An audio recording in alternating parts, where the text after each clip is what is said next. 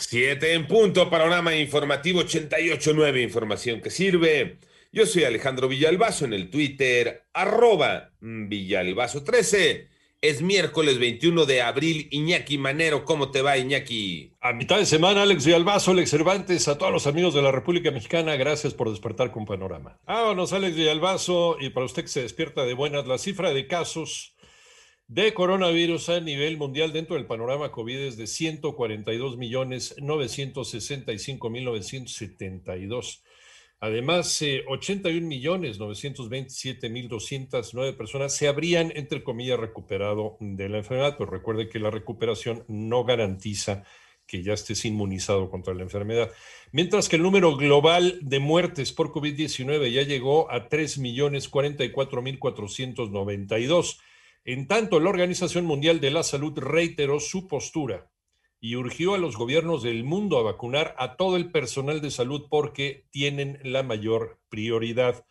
¿Cómo van los números de la pandemia aquí en México, Moni Barrera? La Secretaría de Salud informó que ya son 2.311.172 casos de COVID en el país y 213.048 defunciones. Sobre la vacunación de maestros en los cinco estados se reportó la aplicación de 53.516 dosis y se incrementan los indicios de una posible tercera ola de contagios en México. Para llegar a nuestro plantel escolar vamos a estar en conjunto con otras personas de la misma edad que también estarán en niveles de seguro universitarios, en en niveles básicos y que en su momento todavía no están vacunadas. Que las acciones de prevención en lo personal se deben de mantener. Más allá que los trabajadores de la educación estén vacunados y por lo tanto el riesgo tanto de ellos de enfermar y contribuir a la transmisión haya disminuido, pues todavía hay un riesgo inherente a los demás actores que están en un plantel educativo. Así lo dijo José Luis Salomía, director general de epidemiología en 889 Noticias, Mónica Barrera.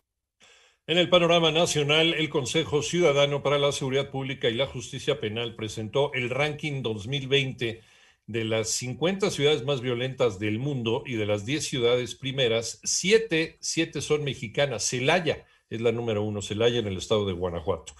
Por otro lado, el Pleno del Senado de la República aprobó en lo general y en lo particular el dictamen para regular la subcontratación en México, el también llamado outsourcing.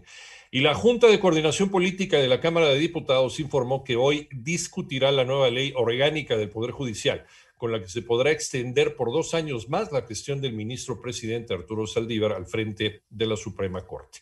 Además, la Procuraduría Federal del Consumidor explicó que el precio de la leche y el huevo no se ha disparado a nivel nacional, ya que aunque superaron los 20 pesos por litro y 44 pesos por kilo respectivamente, se trataría solo de negocios aislados, dice, y no de un promedio.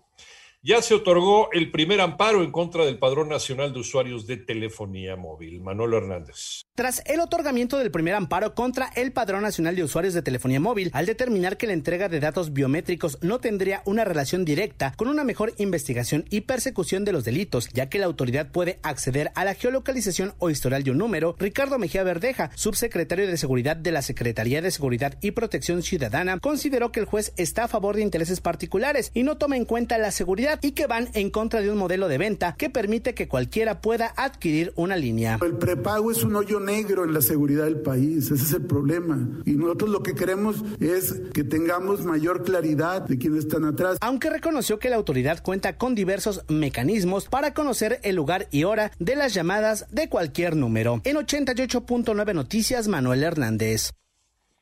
Bueno, y vámonos con el panorama internacional. El ex policía Derek Chauvin fue declarado culpable por la muerte del afroamericano George Floyd bajo los cargos de homicidio en segundo grado, de acuerdo con el jurado del caso. El ex agente podría enfrentar hasta 40 años de prisión. Y por otro lado, la Cámara de Diputados en Chile aprobó el proyecto de ley que regula la eutanasia a través de cuidados paliativos o eutanasia para mayores de 18 años que ahora deberá discutirse en el Senado para convertirse en ley.